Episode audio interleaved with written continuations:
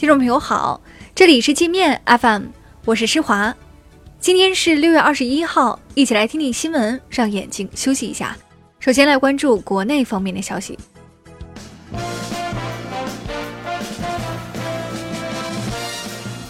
最高法专门出台司法文件，为科创板改革撑腰。文件规定，要依法严惩申请发行、注册等环节产生的欺诈和腐败犯罪，加大经济制裁力度。从严追究刑事责任，严格控制缓刑适用。文件还规定，要对恶意骗取政府纾困资金的企业和个人追究刑事责任。民政部要求各地在清理整治不规范地名时稳妥把握，防止随意扩大清理整治范围。民政部说，清理整治的重点对象是社会影响恶劣、各方反应强烈的大、洋、怪、虫等地名。各地要广泛征求各方意见，审慎提出清理整治清单。以色列情报卫星本周在我国西沙永兴岛上拍到了四架并排停放的歼十战机。新加坡和澳洲军事学者分析说，解放军部署在永兴岛的歼十战机可能远不止四架，这几架飞机是故意停在外面让外国卫星拍摄的。湖南怀化新晃一中挖出杀人埋尸案。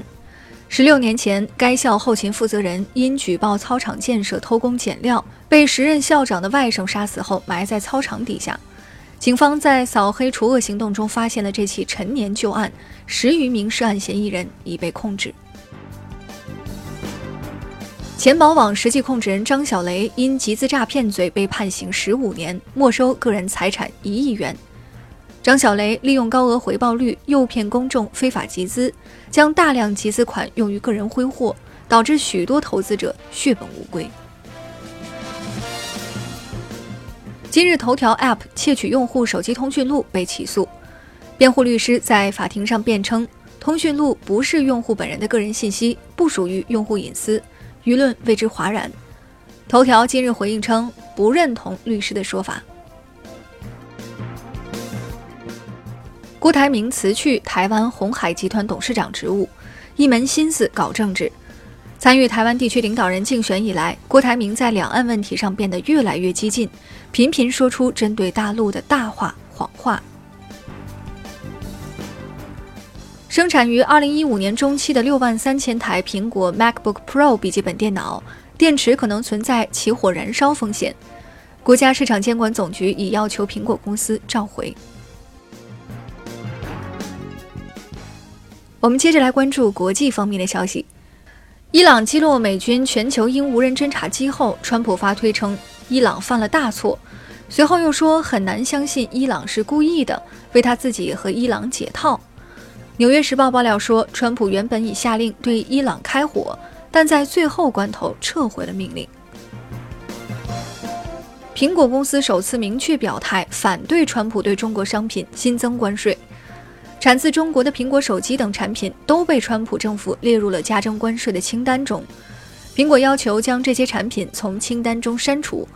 苹果声明说，苹果是美国公司，不是中国公司，对苹果下手将削弱它的全球竞争力，让韩国三星和中国手机厂商从中获利。普京与俄罗斯民众连线时，有民众问普京。几年来，俄罗斯一直遭到美国和欧洲的制裁。俄罗斯要不要投降？普京回答说：“即使俄罗斯政府不顾国家利益选择妥协，西方对俄罗斯的态度也不会发生根本性变化。”菲律宾本周四开通了 5G 商用网络服务，成为东南亚首个开通 5G 的国家。菲律宾两大电信运营商建设 5G 网络的核心设备都来自华为。联合国公布沙特流亡记者卡舒吉谋杀案调查报告，称卡舒吉被沙特特工残忍杀害后肢解。报告要求追究沙特王储和一些高级官员的责任。联合国的这一举动让美国重新陷入尴尬境地。川普政府为了卖军火给沙特，一直在卡舒吉谋杀案上帮沙特推卸责任。美国俄勒冈州计划通过一项气候变化法案，控制温室气体排放总量。反对这项法案的共和党州议员为了让法案流产，集体逃跑，导致投票人数无法达到法定要求。来自民主党的州长一怒之下，命令警察把议员们抓回来凑人头。印度一辆大巴在山路急转弯时冲下一百五十多米的山谷，导致四十四人死亡，三十五人受伤。事发大巴严重超载，只有四十二个座位，却塞了七十多人。许多乘客因为车厢塞不下，不得不坐在车顶上。那好了，以上就是今天节目的全部内容了。感谢您的收听，我是施华，欢迎您下载界面 App，在首页点击试听，找到界面音频，更多精彩内容等着您收听。